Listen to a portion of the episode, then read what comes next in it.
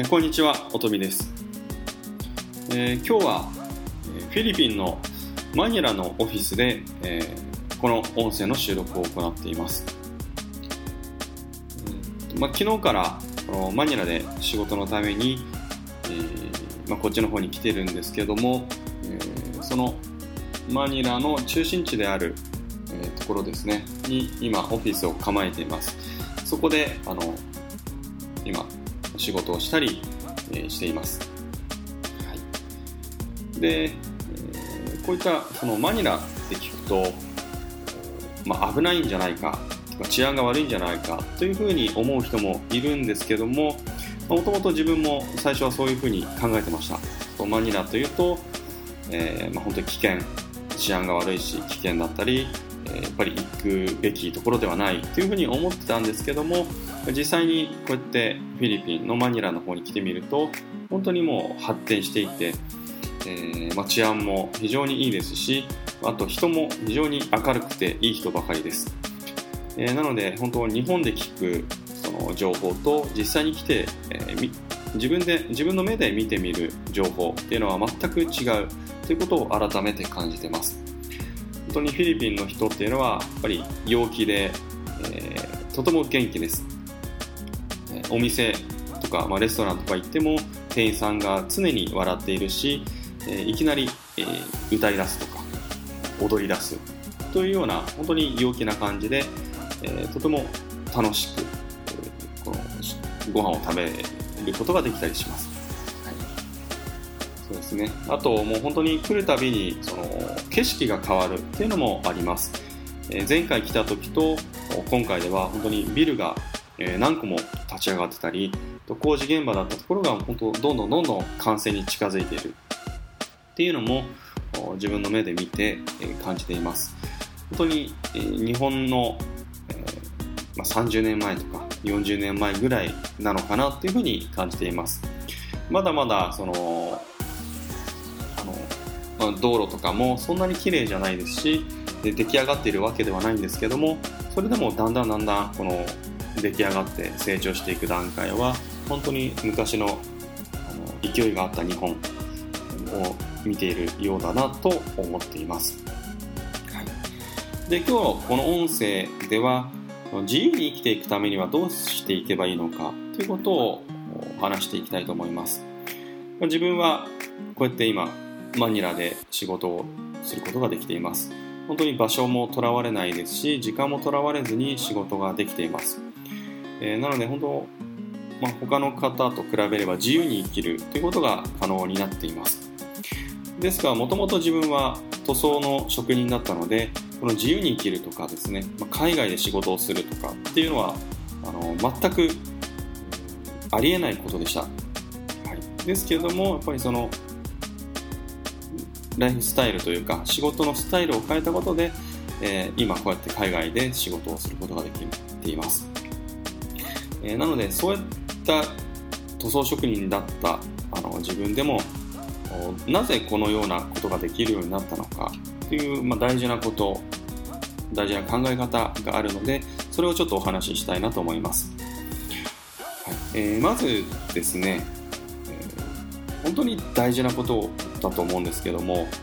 贅沢をしない生き方というのが本当に重要だと思います。自分は子供の頃からそのクリスチャンで聖書を読んでました。でその中である言葉が今あるもので満足しなさいっていう言葉があります。なので、まあ、贅沢をするとかではなくて本当に今あるもの生活できるもので満足して、えーまあ、幸せに生きていきなさいという教えがあります。でこれは本当に大事だと思います、えー例えばそのいい車に乗るとかいい時計をはめるいい服を着る、まあ、これって、えーいいことだとは思うんですけどもでも本当にそれが大事なのか必要なのかということを考える必要があると思います。例えばいい車を乗る。高級車を乗るためには、えー何百万または何千万でかかると思います。じゃあその車を乗るために、えーどれだけ働かないといけないのかということも考えるべきだと思いますその車を乗るいい車を乗るっていうのは結局自己満足です。相手が、え自分のことを見ていいなって思うかどうか、それは実際にどう思ってるか分かりません。なので本当いい車を乗って満足するっていうのはただただ自分のために満足してその車を乗ってるわけです。またいい時計をはめるっていうのも同じです。結局いい時計をはめている自分に満足したいという思いのためにその時計かあの高い時計を買うわけです。でその高い時計を買うためにどれだけ働いて時間を犠牲にしているのかというのも考えないといけません。なので自分の場合はいいあの車に乗ろうとも思わないしいい時計をはめようとも思いません。なぜならそれをはめたことで得られるものは何もないと思ってるからです。それをはめたことで寿命が伸びるとか健康になるんだったらそれははめますけど結局そうではなくて奪われる時間とか奪われるその、うん、ストレスとかあとその環境ですね。働かないといけない環境っていうのも必然的にこの与えられてしまいます、えー、なのでその贅沢をしない生き方っていうのも考えていくとその自由に生きていくためにこの一歩一歩近づけるのではないかなと思っています、はい、あとその物を持たないということです、まあ、家を持たないっていうことも非常に大事だと思います、まあ、家を持つっていうことはそのやっぱりその住む場所も制限されてしまうしローンを払うということですね。それもその自分に課してしまいます。そうするとここでも自由を失ってしまうというものもあります。ただ、まあ、車を持たないっていうのもこれから大事になってくるかもしれません、えー、車を持つことでその税金だったりその管理車を管理するためのお金がかかってきます。もし、そのそんなに車を乗らないんだったら車を手放してタクシーで移動するということが実は経済的になるのかもしれないということも考えるべきですそれか車を購入せずにえー、レンタル、レンタカーですね。で、まあ、生活して、そっちの方が、えー、長い目で見て、えー、その経済的だったり、自由という観点から見て、やっぱり物を持たない、車を持たないっていう方が、え、メリットがあるんであれば、やっぱり車を持つべきではないと思うようになっています。あとは、その、会社を持たないということも自分にとっては必要なのかなと思います。まあ、会社といっても、その、うんと、ま、自分の場合だったら、もともと塗装屋だったので、塗装の仕事をする会社を持たないということもこれは大事なのかなと思っています。例えば自分がもし塗装の仕事で、え、独立して会社を作った場合、え、その地域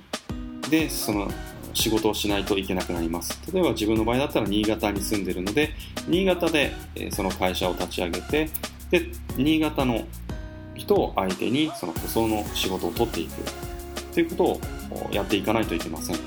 え、そうやって考えた場合、もう新潟に住むことがあの縛られてしまうし、お客さんも新潟の人がターゲットとなってしまいます。その時点でものすごい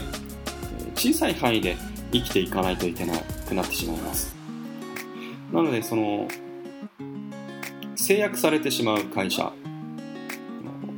仕事をするかあの場所が制約されてしまう。新潟市だったら新潟市で制約されてしまうという会社は自分は持つべきではないと思っています。なので本当に海外にいても仕事ができる環境を持つことですね。が非常に大事だと思います。で今の時代だったらインターネットっていうものが普及していますし、えー、本当に誰でもインターネットで仕事ができるようになってきていますなのでこれからは本当にインターネットを使ったビジネスをどんどんどんどん強化していく必要があると思います、まあ、自分の場合だったらブログアフィリエイトっていうものもやってます、ま、ブログをこうたくさん作っていくことでそのブログたちが自分の代わりに働いてくれます。でそういったものっていうのは結局自分の資産になっていきます。なので自分が寝ている時も海外に行っている時もそのブログたちが一生懸命働いてお金を生み出してくれます、え、そうなればその自由に生きていくっていうことも可能になってきます。働く場所とか働く時間に制限がなくなってきますので自由っていうものは手に入ります。なのでその資産を持つっていうことですね、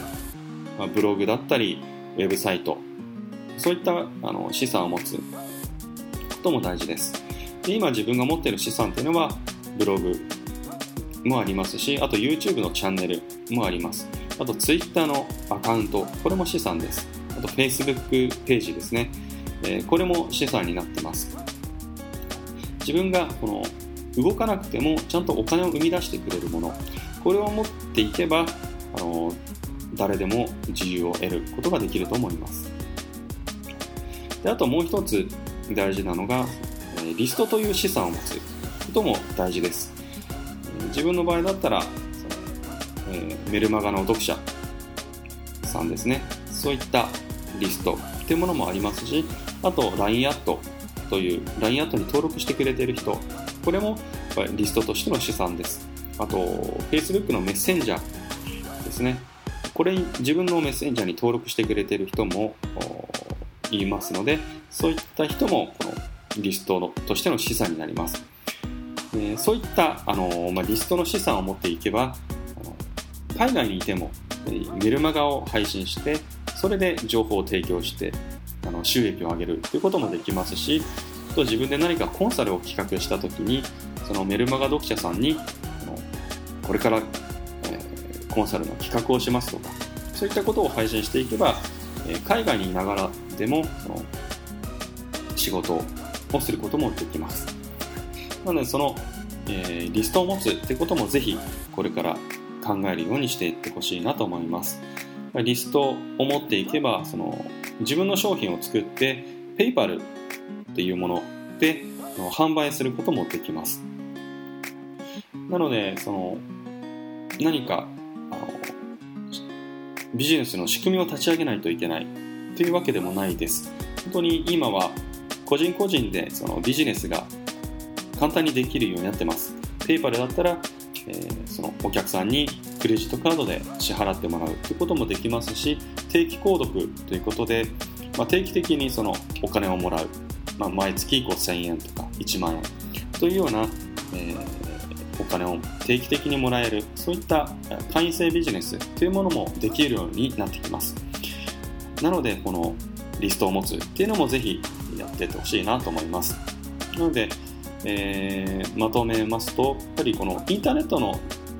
インターネットを使ったビジネス、これは絶対にやっていかないといけないと思います。じゃないと、本当これから自由っていうものはなかなか得られないというふうに思っています。えー、ま、自分の場合はもう一人でやってます。誰かを雇ってとか会社を立ち上げてとかではなく、本当個人でビジネスをやっていますけども、それで全てが成り立ってますしえ、自分のブログだったり、そのリスト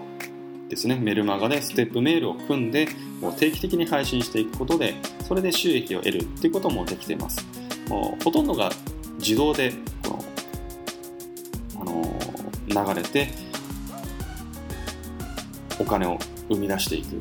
ていうこともできていますので、ぜひ、これを聞いている方にも、このインターネットを使ったビジネスで、この自由を手に入れてほしいなと思います。はい、ということで、まあ、今日は自由に生きるということについて自分の考えをお伝えしました。それではありがとうございました。